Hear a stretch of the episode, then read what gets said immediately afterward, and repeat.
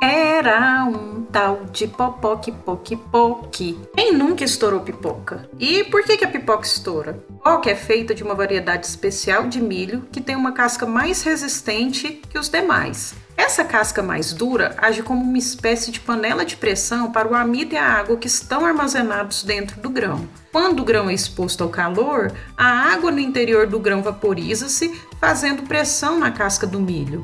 À medida que mais energia é fornecida, esse vapor faz com que a casca externa se rompa e a parte interna, que contém o amido, forma esse floco esponjoso que conhecemos como pipoca. Por isso que quando fazemos pipoca caramelizada, por exemplo, o grão demora mais para estourar, porque além de a água precisar vencer a casca do milho, a pressão do estouro deve ser suficiente também para atravessar a nova camada de caramelo.